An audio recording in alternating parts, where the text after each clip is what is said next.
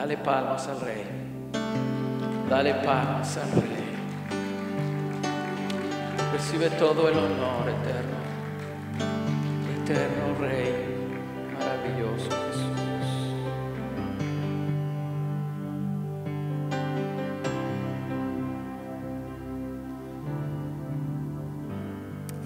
Gracias. Aleluya. Amén. Bendiciones. Pueden tomar sus asientos en su hermosa presencia.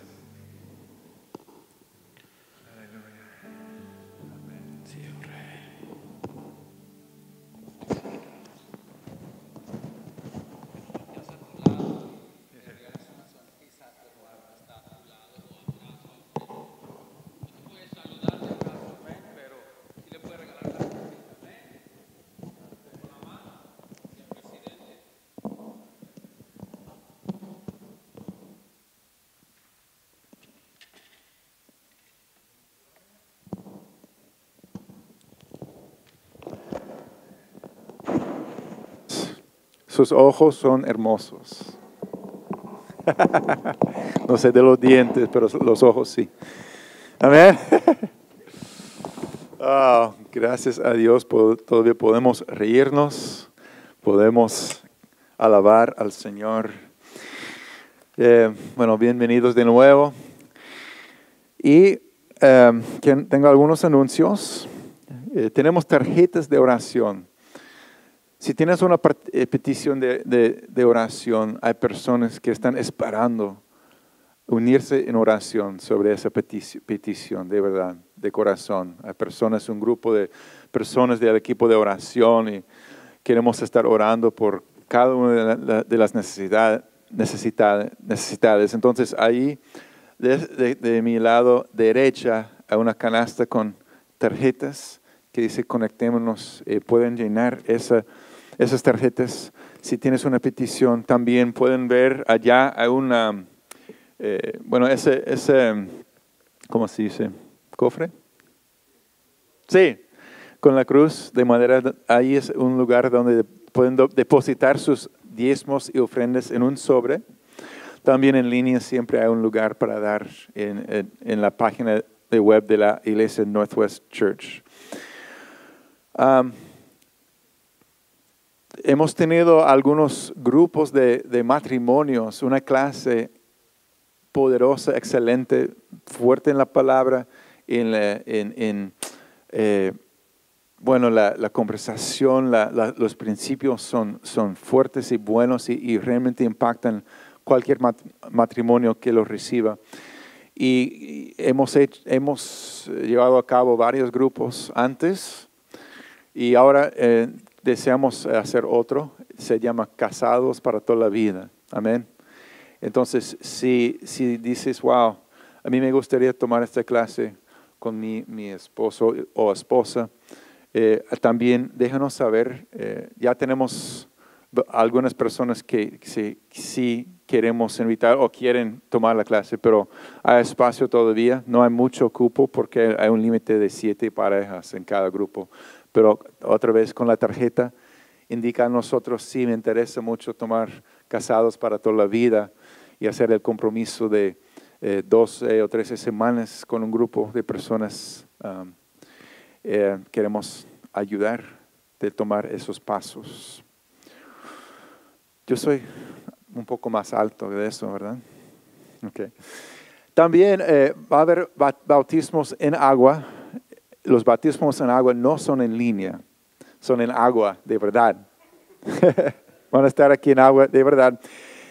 Eh, el 13 de septiembre, es un domingo a la una, a la una de la tarde, aquí, ah, 13 de septiembre. Si usted o alguien que conoce quiere bautizarse, va a tener la oportunidad de hacerlo el 13 de septiembre a la una, aquí. Amén. Es un, mandamiento, amén, del Señor. Vayan y hagan discípulos de las naciones, eh, bautizándolos en el nombre del Padre, Hijo y del Espíritu Santo. Amén. Son todos los anuncios, pero um, ahora yo quiero tomar unos minutos más para presentar a la persona que va a predicar la palabra y compartir de su vida con nosotros en el día de hoy. Eh, antes de invitarlo a pasar, eh, es Brian, el pastor Brian Hernández. Um, lo conocí realmente, bueno, aquí, pero después nos conocimos mucho más en un viaje misionero a Cuba, a Cuba con mi esposa, con él, con otros, otras personas y comenzamos a conocer eh, un poco de su corazón y su llamado. Ha entendido, escuchado de parte de Dios hace varios años. Eh, Dios me ha llamado a servirle con, con, con, mi vida y, y en, en, en misiones o como pastor. Y Él ha tomado muchos pasos en esa dirección según lo que Él ha escuchado de Dios, lo que Él ha recibido eh, de, de, Dios, un llamado, ¿verdad? Um, uh, tiene su licencia pastoral y ahora también el año pasado pudimos imponer manos, orar por él, uh, recibió su ordenación eh, también. Um, otra confirmación de parte cuadrangular de, del llamado de alguien que siente, está diciendo, sí Señor, aquí estoy, entiendo eh, que me has llamado. Um, y eh, Brian eh, va a compartir de la palabra en esta tarde, pero también va a compartir cosas personales de, de lo que Dios ha estado hablando personalmente a través, o a su vida personalmente, a su espíritu, a su corazón, a su mente. Cuando él vino desde Los Ángeles a, Washington y a nuestra iglesia, en nuestro distrito, desde el principio sabíamos, eh, él compartía siempre que sentía que uh, iba a pastorear, que iba a hacer algo, una obra, y hemos estado caminando con él en acuerdo. Y ahora va a compartir un poco más de lo que Dios está haciendo en su vida, cómo está guiando, siendo guiado. Y ha sido confirmado a través de, de líderes eh, del distrito, de, del pastor Ben y otros. So, estamos aquí uh, para escuchar lo que está en su corazón, escuchar la palabra de Dios, ser animados y también uh, orar junto con Él so, sobre lo que Dios está haciendo. Bien, ¿estamos de acuerdo? Amén. Bueno, por último, si algunos no saben, también queremos agradecerle por eh, ha servido mucho con, con nuestros jóvenes, también eh, alabanzas en diferentes áreas, eh, pero quiero terminar de dos cosas que a mí me impactan a través de la vida de Brian. Número uno, un compromiso fuerte y claro para ser discípulos. Quiere hacer discípulos porque eso es lo que Cristo nos ha llamado a hacer. También Él quiere alcanzar a los perdidos, a las personas que todavía no han podido poner su fe en Cristo, la, las ovejas perdidas, que no están aquí. En un gran porcentaje de personas aquí en otras partes, pero en esta región en particular, no tienen conocimiento de la palabra de Dios. Y, y uno de nuestros valores, bueno, voy a guardar eso para el final. ¿Ok? Yo quiero que escuchen de parte de Brian primero y después voy a decir algo más al final. ¿Bien? Brian? Where do I put this? Oh, let me help. Okay. oh, sweet. Yeah.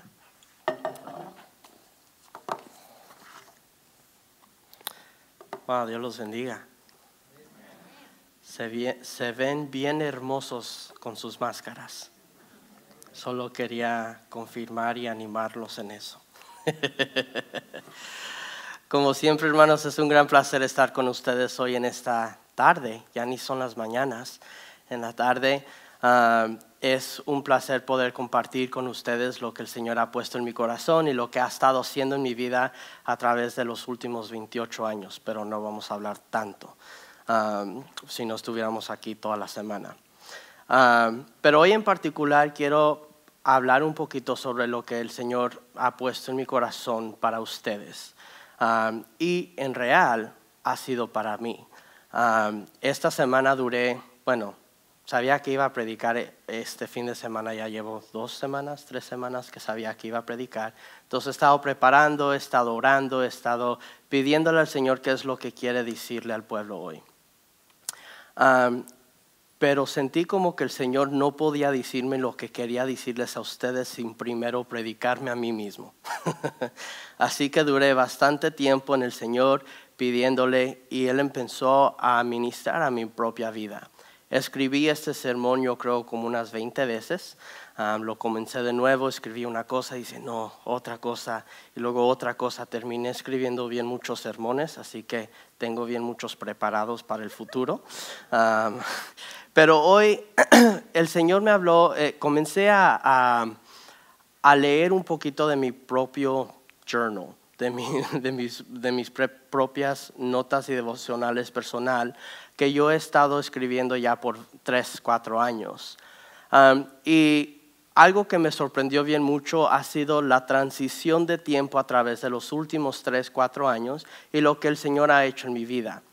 Al empezar a analizar lo que Dios estaba haciendo hoy, me di cuenta que hace tres años, cuando el Señor comenzó este proceso, era muy difícil para que yo lo entendiera porque no tenía todos los pedazos de, este rompecabezas en, en un solo imagen. pero esta semana logré entender todo lo que el Señor ha estado haciendo. Ahora, no estoy diciendo que mi vida ya está completada porque, bueno, yo creo que todavía tengo muchos años, eso espero. pero sí creo que el Señor ya me está poniendo una imagen que estoy pudiendo ver un poquito más. Entonces, hoy el, sermón que tengo se llama Fuera de las tumbas, fuera de la, de la tumba. Y se trata sobre un, un, muchacho que estaba viviendo entre las tumbas. Y este muchacho era un muchacho que estaba endemoniado. Y esto lo encontramos en Lucas 8, 26 al 33. Y voy a leer lo siguiente. Navegaron hasta la región de los Jerezanos, que estaba al otro lado del lago, frente a Galilea. Al desembarcar Jesús, un endemoniado que venía del pueblo le salió al, encuentro. Hacía mucho tiempo que este hombre no se vestía, tampoco vivía en una casa, sino en los sepulcros. Cuando vio a Jesús, dio un grito y se arrojó a sus pies. Entonces exclamó con fuerza, ¿por qué te entrometes, Jesús, Hijo del Dios Altísimo? Te ruego, no, te, no me atormentes es que Jesús le había ordenado al espíritu maligno que saliera del hombre. Se había apoderado de él, de, muchas, eh, de él muchas veces y aunque le sujetaban los pies y las manos con cadenas y lo mantenían bajo ah, custodia, rompía las cadenas y el demonio ah, lo arrastraba a lugares solitarios. ¿Cómo te llamas? le preguntó Jesús. Legión respondió ya que habían entrado en él muchos demonios. Y estos le suplicaban a Jesús que no lo mandaran al abismo. Como había una manada, una manada de, eh, grande de cerdos uh, en la, en la colina, le rogaron a Jesús que lo dejaran entrar a ellos. Así que él les dio permiso. Y cuando los demonios salieron del hombre, entraron en los cerdos y la manada uh, se precipitó al, lago um, del despañadero y se ahogó. Sorry que mi español está muy broken. ya llevo rato sin ah, predicar en español. Esta historia me impacta por varias razones, principalmente porque está hablando de un hombre que vivía entre las tumbas y estaba endemoniado. Segundo, me, me interesa mucho por la actitud que este hombre tuvo en cuanto Jesús llegó a, este lugar, a esta tierra. Si ustedes notan, Jesús aún no había dicho nada y el hombre ya había llegado a Cristo a los pies de Jesús y le dijo, ¿por qué me atormentas? ¿Por qué te metes en lo que no te importa? Pero a Jesús es obvio que todas las vidas le importan, así que él se metió. Ah, y en eso acabo aprendemos de que Jesús ordenó que los demonios se salieran. Pero estos demonios estaban atormentando a un hombre y sentían ahora que ellos fueron atormentados de parte de la autoridad de Cristo. Me sorprende aún más porque lo que noto en esta historia es lo que causa cuando uno está entremetidos en las cosas que no debemos, que es el pecado. No quiero decir que todos somos perfectos, incluso yo diría que todos, por una parte u otra, somos pecaminosos. Pero aquí encontramos que un hombre que está realmente endemoniado y atormentado de demonios vive entre las tumbas donde no hay vida y está en un lugar solitario. Los hombres humanos lo querían atener y lo querían someter a un lugar solitario donde no iba a estorbar a nadie más. ¿Por qué? Porque estaba causando mucho dolor entre el resto del pueblo. Pero estos demonios eran demasiadamente fuertes para lo que era la capacidad de un hombre humano. Entonces cada rato se soltaba, quebrando todas las, las cadenas que lo estaban rodeando y atando a las tumbas. Pero a través de esto aquí tenemos un hombre que se pasa endemoniado, atormentado y solo. Vivir en pecado causa ataduras y causa muerte. No me, como dije, no me sorprende que este hombre estaba viviendo entre las tumbas o en un cementerio donde no existía la vida. La vida de este hombre lo había llevado a ser un hombre solitario. Esto es lo que causa el pecado, que se aparte del apoyo de una comunidad y que se aparte de la comunidad que lo, que lo está amando. Cuando nosotros entramos a un pecado y poco a poco dejamos que el enemigo comience a trabajar y comience, ahorita se me vino una imagen de hacer el pan, ¿verdad? Cuando está masajeando la masa, ¿verdad? Cuando usted deja que el enemigo lo trabaje así, empieza a expandir. y ese pecado empieza a manejar su vida, empieza a atormentar su vida. Y eso causa que usted se aleje del apoyo y la comunidad en el cual Dios tiene para usted. Mi vida personal, yo puedo decir que en el 2017 yo estaba en un lugar muy difícil y estaba en un lugar donde estaba lleno de enojo, lleno de coraje, estaba molesto cada rato, cualquier cosa me molestaba y me di cuenta que poco a poco estaba muy desanimado y me estaba alejando de una comunidad. Y fue entonces donde Dios comenzó a trabajar en mi vida. Aquí muchos hablan sobre la importancia, e, es este mensaje en particular, estos versos en particular,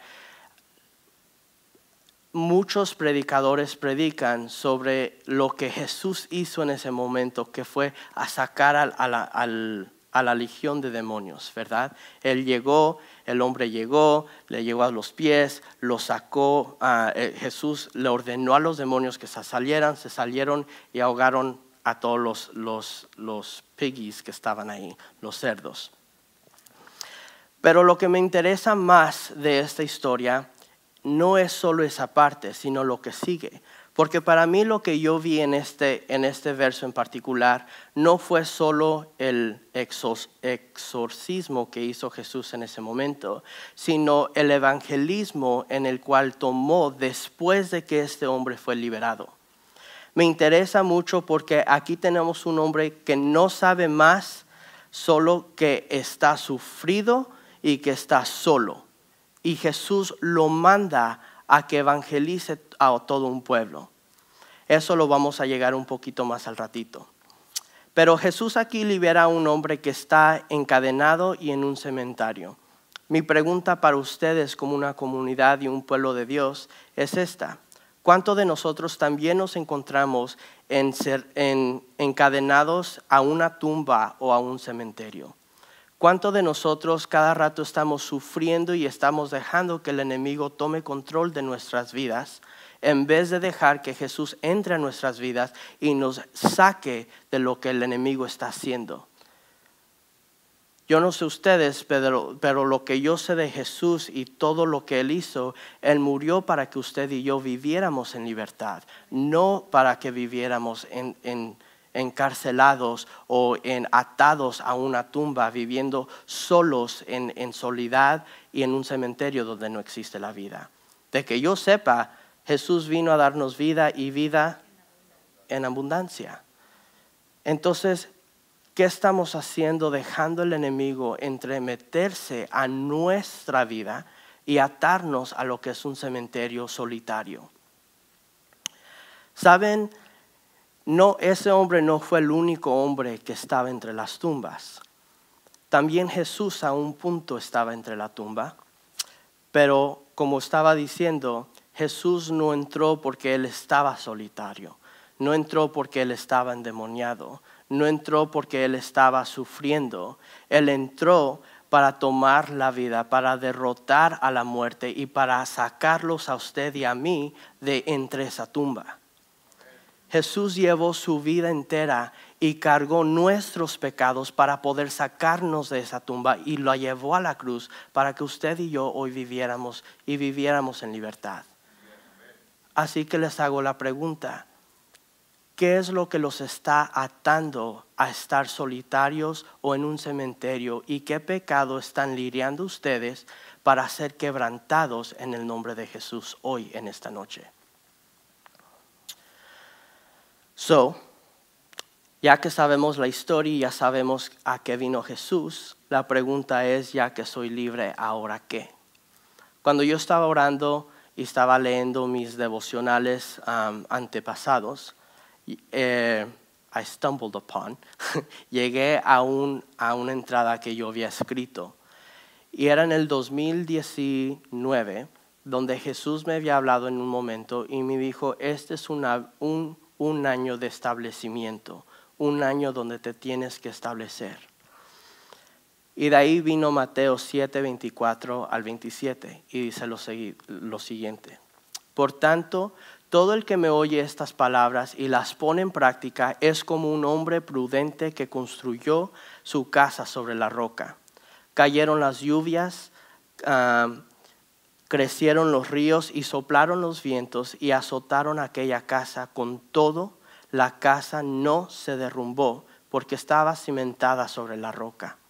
El verso 26 dice, pero todo el que me oye estas palabras y no las pone en práctica es como un hombre incesato que construyó su casa sobre la arena. Cayeron las lluvias, crecieron los ríos, soplaron los vientos y azotaron aquella casa y está perdón, ah, esta se derrumbó y grande fue su ruina. Jesús nos, nos llama a todos, no está hablando solo a los que no quieren oír. Todos tenemos acceso a la palabra de Dios, todos tenemos acceso al Espíritu Santo y a Jesús para poder escuchar de Él y escuchar lo que Él tiene que decir. Aquí la palabra de Dios nos dice, dos cosas en particular que yo estoy viendo. La primera, el que escuche y pone en práctica estas palabras hace lo siguiente. Construye y establece un hogar sobre una roca firme que no puede ser destruida, venga lo que venga. Y la segunda es el que oye en otras palabras, aún sigue oyendo, pero no practica lo que está oyendo y no practica lo que la palabra de Dios tiene que decir y no practica lo que es los frutos del Espíritu Santo. El que no practica estas cosas es como el que construyó la casa en una arena donde no está bien establecida, la tierra no está firme y en cuanto viene la dificultad de la vida es completamente destruida. Ese año, en el 2019, yo me comprometí con Rich y con la Iglesia del Noroeste a un año para yo, poderme, para yo poder hacer lo que Dios me estaba haciendo y era establecerme en una comunidad de apoyo, una comunidad de amor y una comunidad que Dios me estaba llamando para ser parte y seguir construyendo la casa en la cual iba a tener, que son mis fundamentos perdón, mis, fundamentos teológicos um, en lo que es Cristo. ¿Por qué?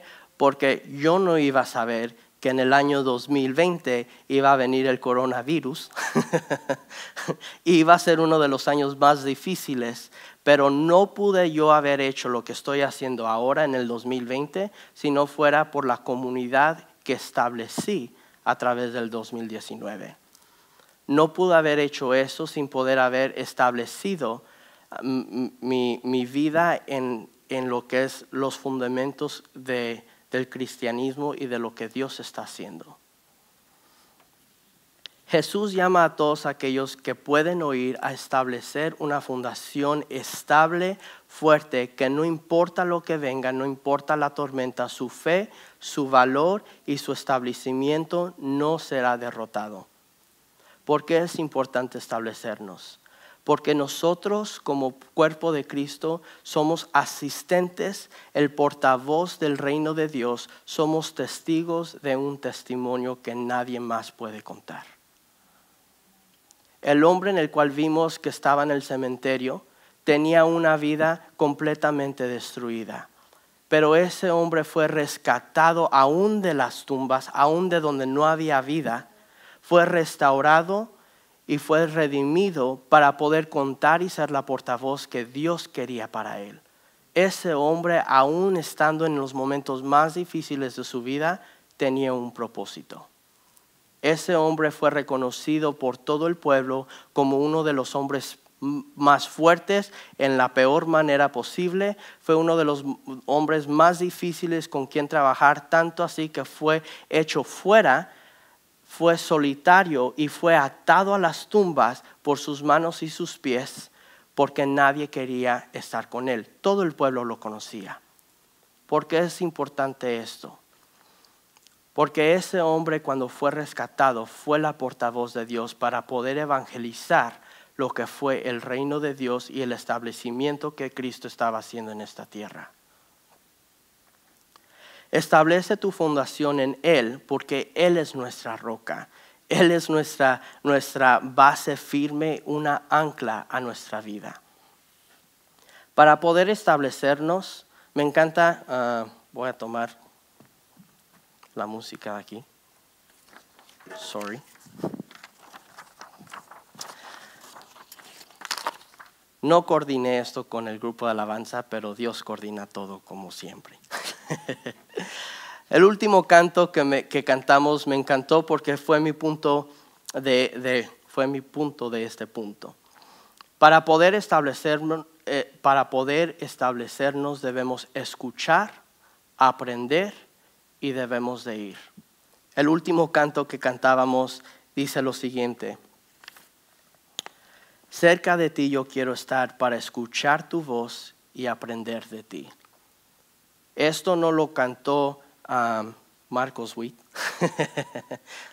porque solo salió de él, sino porque teológicamente es fundamental para hacer lo que Dios está llamándonos a hacer eh, en esta tierra.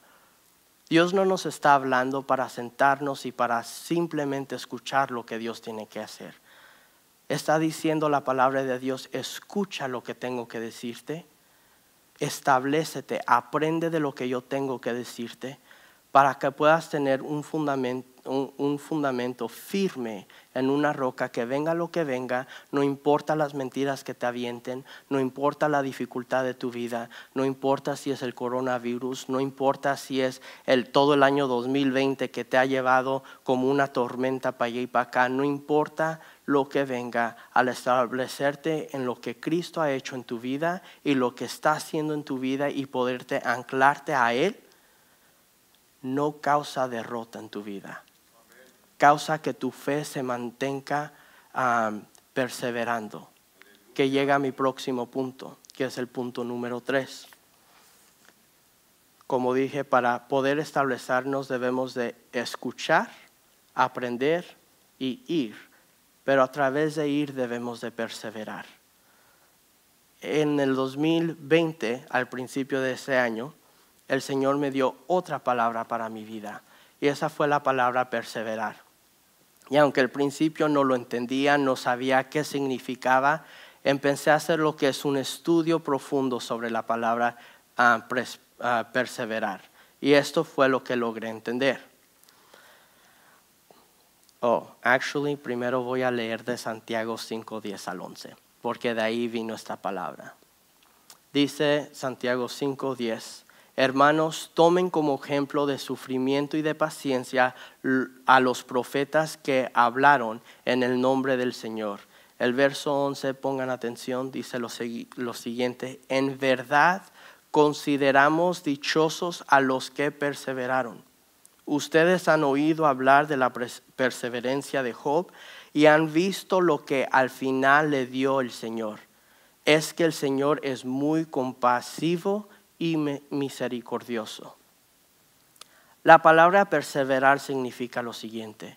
Persistencia en hacer algo que a pesar de la dificultad o demora, en, eh, que, perdón, que a pesar de la dificultad o demora en lograr éxito, seguir persistiendo, seguir adelante sin importar lo que venga. Si ustedes conocen la vida de Job, saben que Dios le quitó, bueno, no Dios, el enemigo le quitó todo, absolutamente todo, excepto su vida. Le quitó su salud, sus amigos lo abandonaron, su esposa lo dejó, perdió todos sus hermanos, perdió a toda su, su cosecha, todo lo que Job tenía lo perdió y aún él, persistió en hacer lo que Dios lo estaba llamando a hacer, que era poder adorar y exaltar su nombre. Para eso fuimos eh, eh, creídos, creados, usted y yo, para poder adorar y exaltar su nombre, para poder tener una relación íntima y personal con Él. Y eso fue lo que Job logró hacer que a través de toda la dificultad, Job logró perseverar y mantuvo su fe en Cristo. Él pudo haber, él sí logró establecer su vida en Cristo Jesús. Somos llamados ustedes y yo para perseverar aún en lo más difícil. Yo creo todos aquí ya llegamos al punto de entender que este año no ha sido nada más que difícil. Al principio muchos, ah, desafortunadamente a través de ese virus, muchos perdieron su vida. Muchos han estado enfermos, muchos han tenido que vivir excluidos de la comunidad que usted y yo conocemos ser normal. Fuimos pedidos por parte del gobierno que no asistiéramos a cosas que eran normales para nosotros. Fue difícil. En inglés, no sé cómo se diga en español, existen dos tipos de, personas. Los introverts, los... ¿Ustedes saben? Ah, ok, ya saben ustedes. los introverts, que son gente que realmente pueden estar alrededor de la gente, pero se cansan a un tiempo y luego quieren ir a meterse a su cuarto para llenarse de energía otra vez. Necesitan su tiempo solo. Y luego están los extroverts. Extrovertidos. Estoy aprendiendo palabras hoy. Los extroverts son gente que en todo tiempo necesita estar rodeado de gente y cuando están más cansados necesitan estar más rodeados. Ese soy yo. cuando yo tengo un, día difícil en el trabajo, yo siempre le hablo a mis amigos y quiero salir a cenar o quiero que vengan a cenar, quiero salir, quiero ver movies. A veces no les digo nada, pero simplemente al estar con ellos me acontenta y me alegra el día en el 2020 siendo yo un extrovert fue uno de los momentos más difíciles porque no solo no podía estar con mis amigos al diario, pero vivía solo.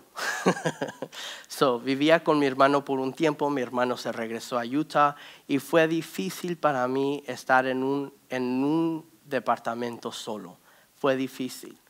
Y fue entonces donde comencé a aprender y, realizar lo que el Señor estaba hablando para mí en este año, de la perseverancia. ¿Por qué? Porque era importante seguir mi ánimo adelante, seguir mi fe en Cristo y seguir los pasos en los cuales Dios ya me había enseñado para estos momentos difíciles.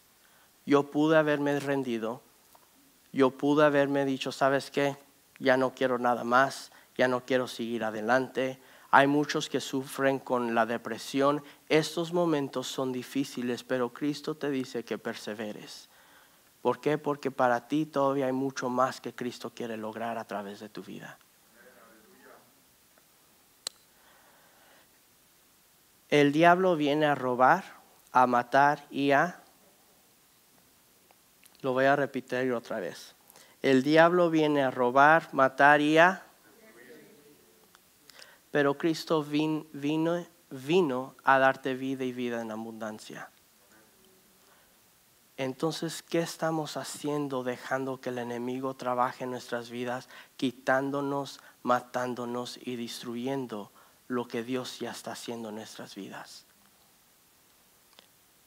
No lo estoy diciendo como acusación, no los estoy acusando de vivir una vida mala, ni los estoy acusando, los estoy,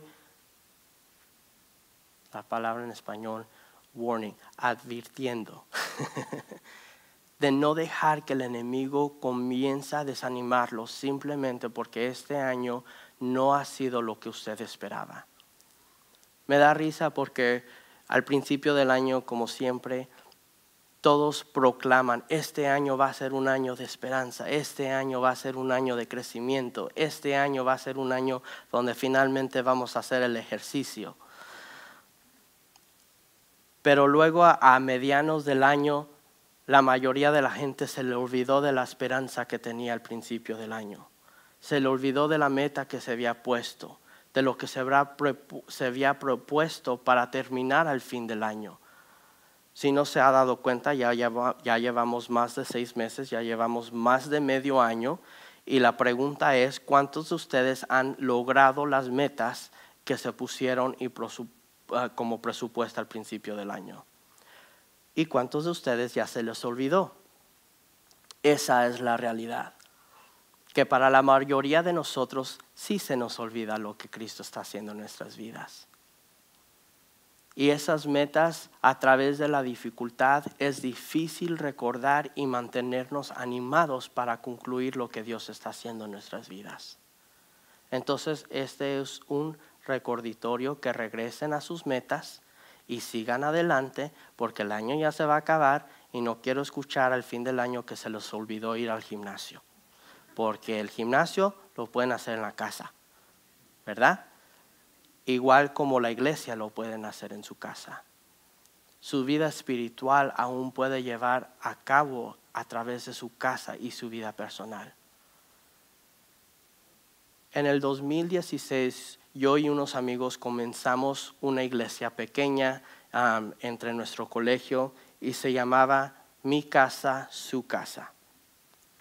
Y comenzamos estos grupos pequeños porque algo que me había dado yo cuenta es de que la mayoría de la gente cristiana lleva una vida dentro, dentro de la iglesia que es muy, muy bonita. Pinta la mejor foto que uno puede pintar, la mejor imagen somos los mejores cristianos, aquí en este lugar nadie peca.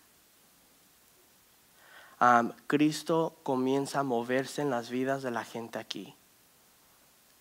La gente comienza a encontrar y tener encuentros íntimos y personales con Cristo aquí. Pero el problema es que mucha de la gente al salir de la iglesia se les olvida llevarse a Cristo con ellos a su casa y siguen a la vida que estaban viviendo antes de tener ese encuentro que les cambió la vida en ese momento. Y yo y mi amigo nos dimos cuenta, no predicamos lo suficiente la importancia de poder tener a Cristo en su propio hogar. La experiencia que usted y yo tenemos aquí en este edificio es posible tener en su hogar. ¿Sabían ustedes eso? ¿Sabían que cuando el Espíritu Santo se derramó sobre ustedes en aquel día y los ungió, esa misma unción se la pudieron llevar a la casa? Pero se nos olvida eso. O para muchos ni lo saben. Piensan que pueden regresar a su vida normal y luego entre semana pecar y vivir una vida que no eh, es el ejemplo que Cristo nos dio, simplemente para llegar el domingo y volver a hacerlo todo de nuevo.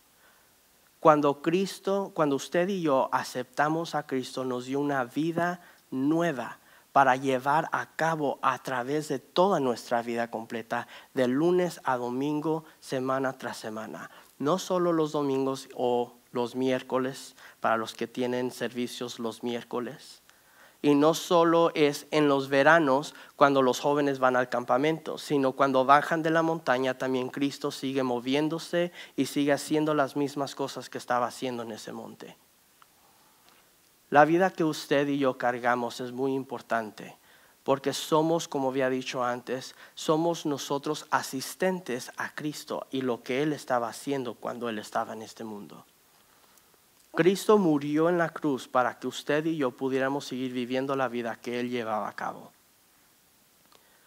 Nosotros tenemos mucha suerte que no, no tenemos que llevar nuestra vida personalmente a una cruz física. Cristo ya hizo eso por usted y por mí, para que nosotros no tuviéramos que estar viviendo entre las tumbas. ¿Sí me entienden? Lucas 33, ah, perdón, Lucas 8, 33 al 39 termina la historia así.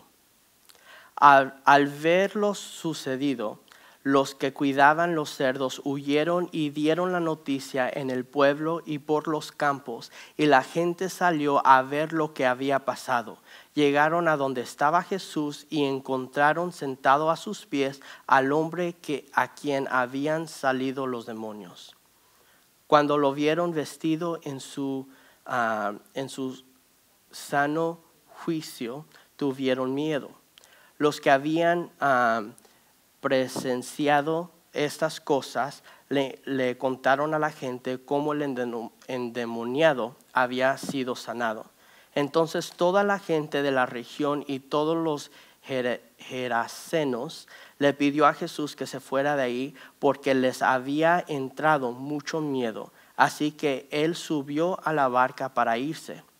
Ahora bien, dice el verso 38, el hombre de quien había salido los demonios le rogaba que le permitía acompañarlo, pero Jesús lo despidió y le dijo lo siguiente, verso 39, vuelve a tu casa y cuenta todo lo que Dios ha hecho por ti. Así que el hombre fue y proclamó por todo el pueblo lo mucho que Jesús había hecho por él. Permíteme tomar poquita agua.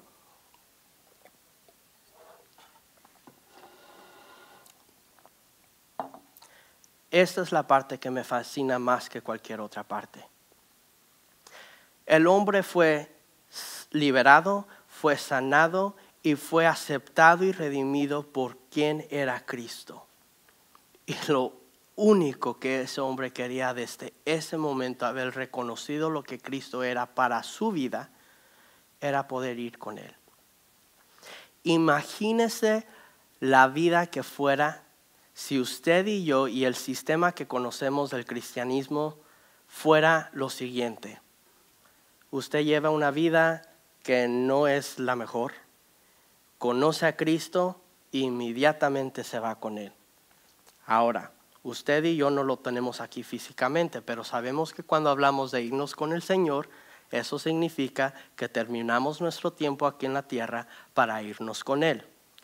Eso fuera la vida más fácil de vivir. Eso fuera la mejor parte del cristianismo. Pero no es así el cristianismo. Cuando usted y yo aceptamos a Cristo, tenemos desde entonces un propósito y tenemos una meta. Y eso es de quedarnos aquí y evangelizar y contar de todo lo que Jesús ha hecho por usted y por mí. Me encanta porque Jesús le dice, vuelva a tu casa y cuenta de todo lo que Dios ha hecho por ti. Les quiero hacer esa pregunta hoy. ¿Qué es lo que Dios ha hecho en su vida personal que sin Jesús no hubiera logrado hacer hoy? Piénselo por un momento. Y cuando tenga esa imagen, ahora hagas esta pregunta. ¿A cuántas personas les ha contado de lo que Dios ha hecho en sus vidas? Porque eso es lo importante. Como he dicho, lo fácil fuera de que al conocer y a tener un encuentro con Cristo nos fuéramos con Él. Eso fuera lo, lo más fácil. Lo más difícil es mantenerse uno aquí y poder contar de lo que Dios ha hecho en nuestras vidas. Pero el sistema, si fuera de la primera, de la primera ocasión que conté, si Dios a usted tuviera un encuentro con Cristo, y le cambió su vida y usted se fuera, nadie más se hubiera quedado para contar las buenas nuevas de Cristo. Y sin embargo, Cristo le cambió la vida para que usted lo pudiera asistir a Él en contar más sobre quién es Cristo, en para, eh, para poder crear más discípulos, para poder tener más encuentros con Cristo. Me fascina en un versículo, nomás que no lo escribí, sorry, en segunda de Pedro. Fuera fácil, el, el Señor no es lento, es paciente.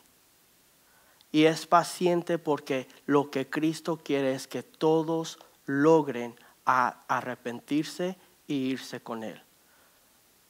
Si Cristo no fuera paciente, usted y yo no hubiéramos conocido a Cristo y usted y yo no tuviéramos la oportunidad de la redención que tuvimos para poder llegar al cielo con Él. El reino de Dios no se hubiera establecido de esa forma. Sin embargo, Dios quiere incluirlo a usted en su hogar. Le está haciendo a usted la invitación para ser parte. Pero quiere que usted también pueda lograr a participar en traer más gente con usted. En un sermón una vez dije, háganle a Dios el favor de traerse un amigo con usted al cielo. Y no digo de parte de la muerte, sino venga y tráigaselo a la iglesia. Porque eso es lo que queremos. Mi meta y mi, mi, convicción personal es de que todos logren a conocer de la grandeza y de lo bueno que Dios ha sido para mi vida personal. Y eso es con lo cual yo los quiero exhortar a ustedes. Ustedes ya salieron de la tumba, ustedes están siendo establecidos cada vez que ustedes vienen a la iglesia para tener esa fundación firme para poder contar las buenas nuevas de Cristo. Entonces, ¿qué esperan? Los dejo con esto. Mis tres puntos principales de este mensaje. El primero es tiempo de salir de, entre eh, de las ataduras y emerger de entre las tumbas. Sálgase del cementerio ahí no pertenece. Dos, es tiempo de establecernos en los fundamentos de Cristo. Siga escuchando, siga aprendiendo, pero como dije, es tiempo de ir y de perseverar.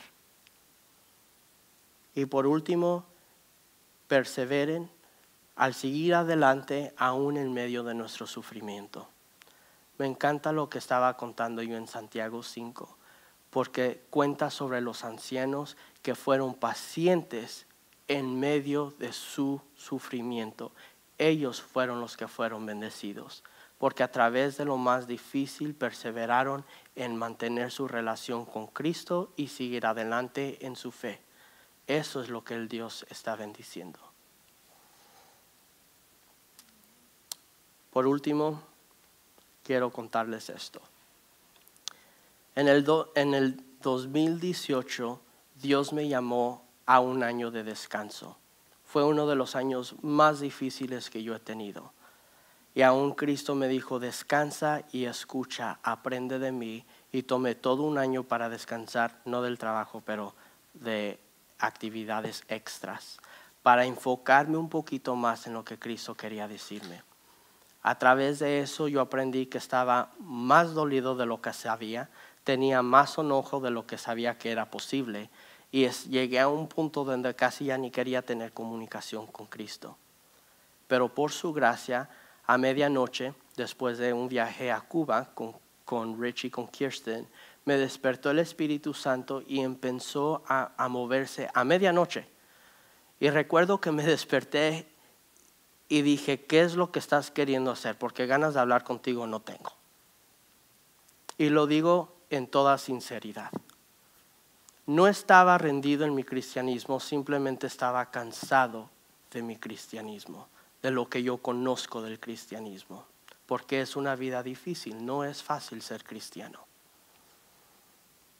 Entonces, recuerdo que desperté y el Espíritu se estaba moviendo en mi vida, estaba moviéndose, moviéndose y siempre estaba con esa pregunta, ¿qué es lo que quieres hacer? Porque no tengo nada que decir, no tengo yo puedo decir una oración, pero no va a ser sincera, no tengo palabras. Entonces hice lo, mejor que pude en orar en el Espíritu. Eso es lo bueno de, de, poder tener el bautismo del Espíritu Santo. Es que cuando aún nosotros no tenemos las palabras para comunicarnos con Dios, el Espíritu Santo sabe exactamente qué decir. Y en ese momento comencé a sentir el quebrantamiento alrededor de mí de las tinieblas que me estaban rodeando. Y recuerdo que en un momento yo le dije al Señor, las primeras palabras que salieron de mi boca fueron, Señor, ven y llena este hogar con tu presencia. Y en ese momento mi ventana estaba abierta y sentí el soplo del Espíritu Santo llegar y llenar mi habitación y caí rendido a mis pies con muchas palabras para Dios. Muchas no tan agradables, pero eran palabras sinceras. Y después de que yo le expresé mi dolor y mi sufrimiento y todo lo que yo estaba pasando en ese momento y las dificultades que yo estaba experimentando en ese tiempo, Dios me acurrucó como un bebé y me suspiró estas palabras en, en mi oído. Me dijo, yo ya sabía tu sufrimiento, solo quería que tú te dieras cuenta de tu sufrimiento. Y fue entonces donde logré entender el quebrantamiento que estaba en mi vida para poder reparar lo que estaba dolido en mi corazón. Si usted y yo vivimos una vida sin descanso y solo lo estamos dando y dando y dando, y sin parar, no nos vamos a dar cuenta qué cansados estamos hasta que ya estamos derrotados. Me encanta lo que dijo un predicador una vez porque dice, la mayoría de las personas trabajan toda la semana para descansar el fin de semana. Sin embargo, Cristo nos creó en un día de descanso para primero descansar, para tener el ánimo para trabajar. ¿Sí me entiende? En otras palabras, primero viene el fin de semana para que usted y yo descansemos en Cristo para poder tener el ánimo y la energía para trabajar toda la semana. No, no al revés. Cristo no nos creó en el primer día y dijo, pónganse a trabajar y luego les voy a dar un, un fin de semana. No, Él nos dio un fin de semana para descansar y luego poder trabajar. Y fue en medio de ese descanso donde Cristo me empezó a enseñar lo cansado que yo estaba. Entonces, después de un año de descanso, Cristo me dijo, es tiempo de irte de aquí. El año antepasado, en el 2017, yo conocí a Rich por la primera vez y él me entrevistó para tener un trabajo aquí. Era el trabajo de John, más que no le digan. Y yo estaba tan contento porque yo estaba listo para venirme. Quería salirme de Los Ángeles, del calor, del clima, del tráfico, de la gente, de las relaciones, de la iglesia, de todo lo que yo tenía en Los Ángeles. quería yo borrón y cuenta nueva. Dije, vámonos a Washington.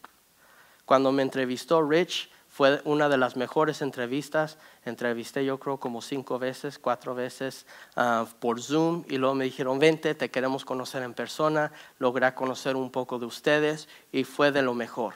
Cuando regresé a casa dije, este es el trabajo que quiero, este es el lugar donde me quiero ir, estoy listo. Thank you Jesus porque me diste una oportunidad para venirme a Washington y escaparme de mi realidad. Cuando me habló Rich, después de hablar con él, sentí que el Espíritu me dijo, aún no es tiempo.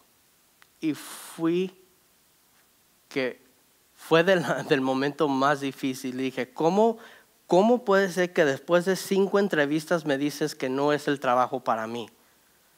¿No me lo pudiste haber dicho al principio? Pero lo que me di cuenta ahora viendo atrás es que Cristo estaba trabajando y ya me había puesto un lugar en mi corazón a donde yo me quería ir y donde Él me quería. Simplemente no estaba listo para crear una relación y una comunidad con ustedes. Para ser sincero, si me hubiera venido en ese tiempo, de tan dolido y cansado que estaba, no hubiera venido con la mejor actitud para crear relaciones nuevas.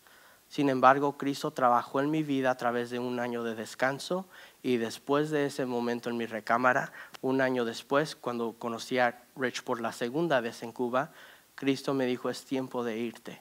En ese momento me volví a expresar con Cristo de maneras no tan amables y le dije, ¿cómo puede ser posible que después de un año, cuando no tengo trabajo, no tengo dónde vivir, me vas a mandar a Washington? ¿A qué voy a ir para allá? Tenía la oportunidad y ya me la quitaste. Y Cristo persistió y me dijo, es tiempo de irte a Washington. Tuve comunicación con Rich, con mis mentors, con unos pastores, y me dijeron, es lo que siempre has querido. Haz lo que Cristo te está diciendo hacer y ten fe en eso. incluso le dije a Rich, si yo me voy y pierdo todo, lo único que sé en este momento es de que Dios obra en todo tiempo a través de aún mi dificultad. Dios me ama lo suficiente que aun cuando yo me equivoco, Él es bueno. So dije, ok, voy a tomar la oportunidad de irme. Me vine, gracias a Dios tuve trabajo aquí. Mi trabajo me pidió que siguiera trabajando en línea, entonces sigo trabajando en, en el departamento donde trabajaba de misiones desde Los Ángeles, pero en Washington. Trabajé con Kirsten por un año y fue entonces donde el, el 2019 Cristo me dijo, ahora es un año de establecerte. Y me establecí en lo que les había contado. En el 2020, que fue este año, Cristo me dio la palabra de perseverar. No sabía que este año iba a ser tan difícil, pero aún ahora ya miro la importancia de poder perseverar. Y hoy voy a leer este, esta parte porque si no lo leo me voy a poner a llorar y luego no puedo leer lo demás. Ok. Hoy estoy más que agradecido por los últimos dos años y dos años y medio que llevo aquí. Aunque algunos momentos han sido mejores que otros, cada momento fue una lección, cada momento vino con sus desafíos que fueron superados con la fuerza que el Señor me había dado. Me mudé aquí sin amigos, sin familiares, solo con una palabra del Señor de hacer un movimiento. Hoy puedo decir que tengo una comunidad que quiero mucho, amigos y familia. Esto era necesario para yo obtener el propósito que Cristo tenía para mí de plantar una iglesia. Hoy comienzo una nueva etapa, un nuevo viaje y una transición. Con el corazón lleno pero algo triste. y, perdón, algo triste y a la vez emocionante, anuncio una transición para mí que no pensé que fuera posible y ni que sucediera tan pronto. Pero por la gracia de Dios he recibido puertas abiertas y oportunidades para comenzar un proceso de plantación de iglesias en Tacoma.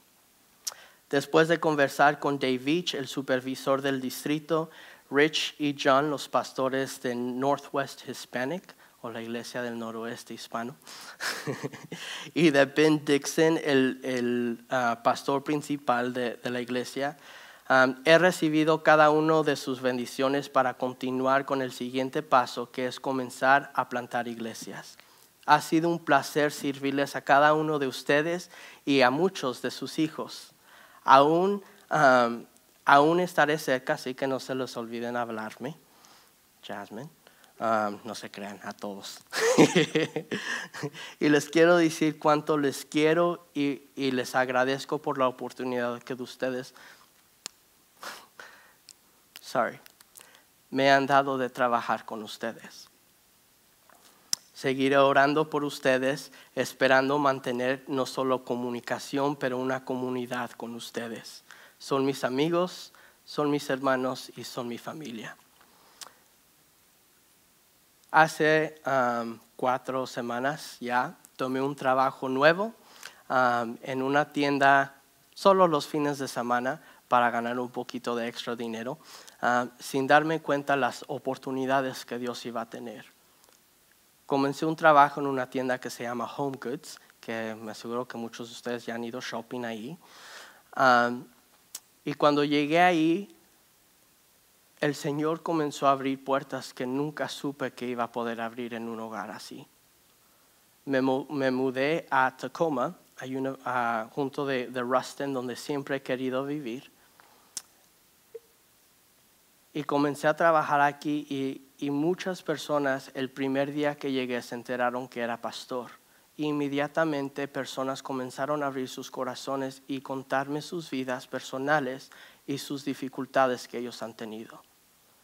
Fue entonces donde me di cuenta lo que Dios estaba haciendo y hablé con el, el district supervisor, el supervisor del distrito y le dije, me siento raro porque no estoy yendo a la iglesia porque estoy trabajando los domingos. Y su respuesta para mí fue, nunca dejaste la iglesia, trajiste la iglesia a un lugar donde nadie más lo ha traído. Y me di cuenta que en ese momento yo estaba pastoreando gente que nunca pensé que iba a pastorear. Ese fin de semana tuve mi primera reunión con unas personas en mi casa y fue una de las cosas más dulces que he tenido.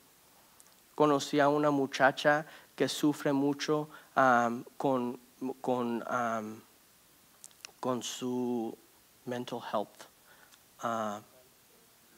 salud mental y poder ver cómo Cristo está comenzando a trabajar a través de nuestra relación para restaurar lo que ella piensa en este momento que no puede ser restaurado, ha sido de lo más bonito que he podido experimentar. Y aunque es triste tenerme que ir de esta iglesia físicamente, emocionalmente, quizás aún estoy aquí un poquito, les anuncio que voy a comenzar una iglesia para poder alcanzar a gente que nunca pensé que iba a poder yo alcanzar. Cuando Cristo te saca de lo peor, no tienes nada más que hacer más que anunciar las buenas nuevas de lo que Cristo está haciendo en tu vida.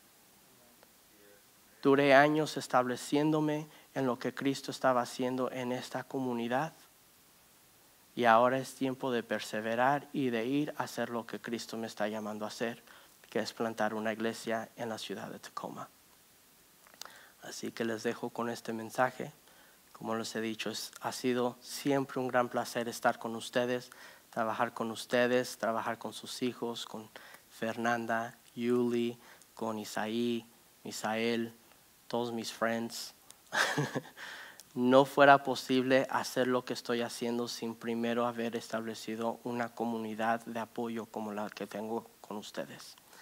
Así que Pastor Rich, Pastor John, Northwest, thank you.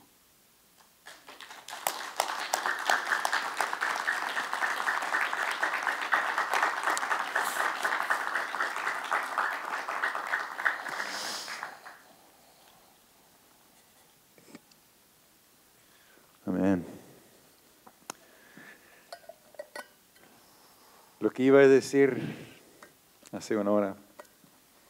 Tenemos un valor eh, que eh, forma parte. Son cuatro valores. es, alcanzar, restaurar, equipar y enviar. Amén.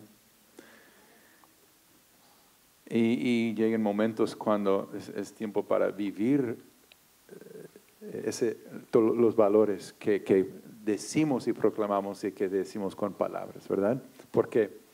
Porque Cristo ama a esas, personas que eh, Él está enviando. Enviamos porque Dios envió a su único Hijo para alcanzar cada uno de nosotros. Y Cristo nos restaura y nos equipa y nos envía otra vez. Y estoy contento porque va a haber personas en el cielo que van a estar alcanzadas y restauradas y van a encontrar el propósito de Dios para sus vidas porque Cristo está enviando, Brian está escuchando.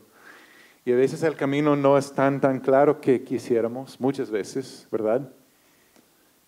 Pero Dios está haciendo cosas detrás de la escena todos los días de nuestras vidas. Y, y de repente dice, ahora es el tiempo, ahora este es el lugar, ahora con estas personas. Amén.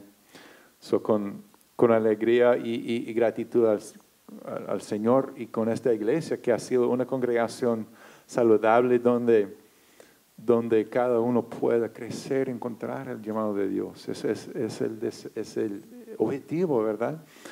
Ahora podemos imponer manos, podemos extender nuestra bendición y ya han formado parte, pero también seguir formando parte espiritualmente con oración y con apoyo eh, espiritual. Eh, queremos enviar a Brian para alcanzar a todas las personas que Cristo ponga en su camino, en su corazón, su hogar. Eh, yo vivo en Tacoma, yo sé que muchas personas están muy dolidas, necesitan profundamente el amor y la verdad que solo Cristo puede dar a sus vidas. Entonces, gloria a Dios, estamos enviando un misionero. ¿Ok? Y no va a ser el, último. ok, Pastor John puede venir también, puede extender sus manos hacia, hacia Pastor Brian.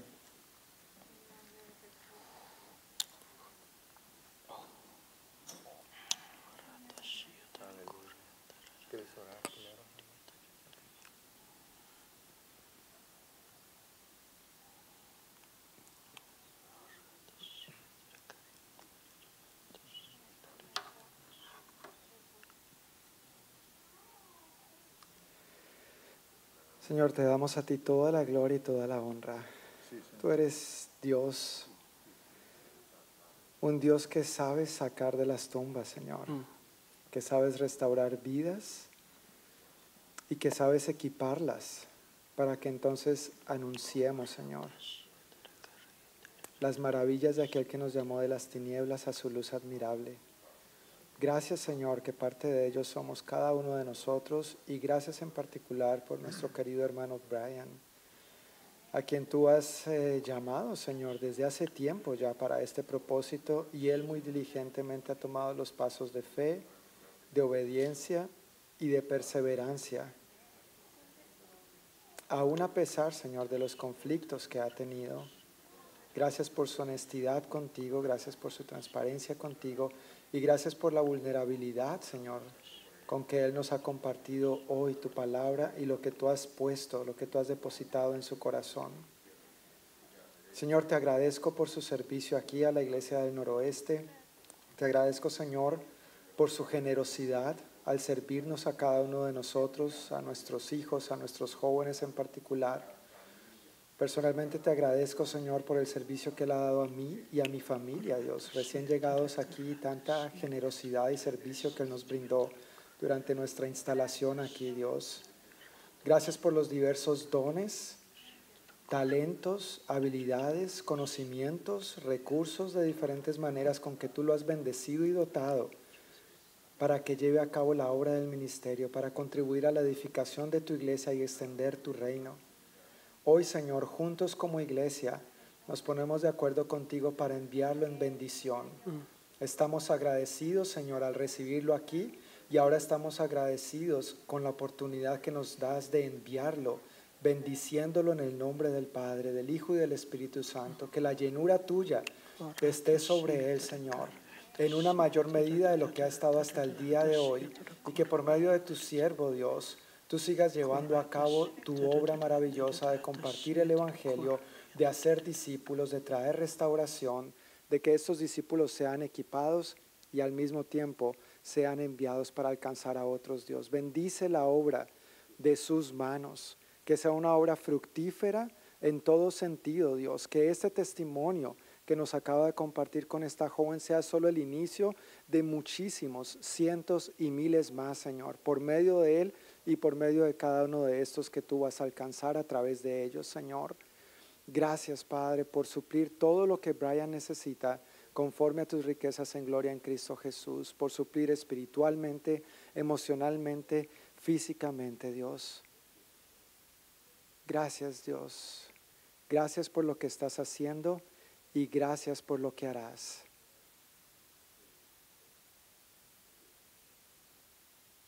Señor, gracias por hacer de Brian un discípulo que hace discípulos. En el nombre de Jesús. Amén.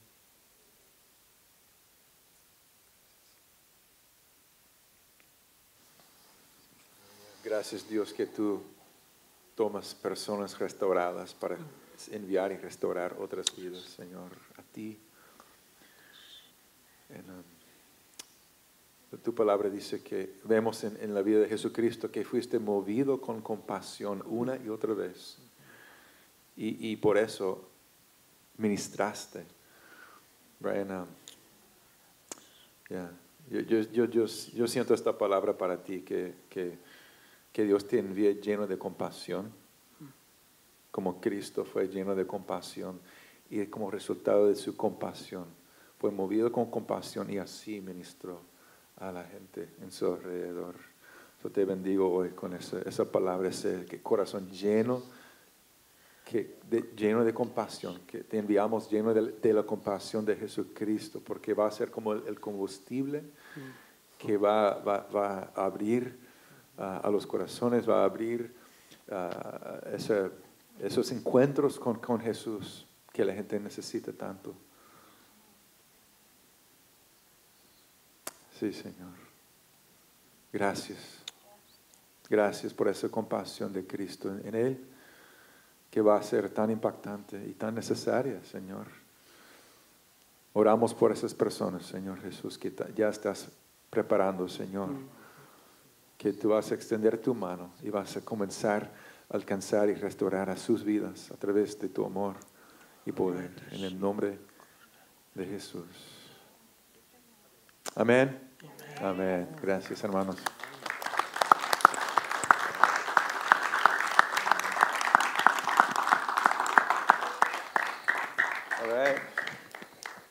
¿Puedo ver su mano? Si, si pueden comprometerse a seguir orando por Brian y las personas que, que Cristo quiere alcanzar. Amén. Amén. Gracias hermanos, que Dios les siga animando, fortaleciendo y que cada día se, tengan un encuentro con Cristo y su presencia en su vida, en su hogar, en, en los lugares donde estén. Y, y um, ya, los, bendecimos en el nombre de Jesús, los amamos y, nos vemos aquí en una semana, si no antes. Pero recuerden, si, si necesito oración, déjenos saber. Se me olvidó anunciar algo más, que hay una clase que se llama Hechos. El libro de Hechos se va a estudiar, eh, que comienza en septiembre 19 hasta diciembre. Imagínense estudiar el libro de Hechos por 12 o 13 semanas. Nunca van a ser iguales si toman ese compromiso. Si les interesa, también déjenos una tarjeta y vamos a ayudarles a tomar ese paso, tomar esos, los estudios que va a ser los sábados en línea. Eh, so, bien, bendiciones. Amén.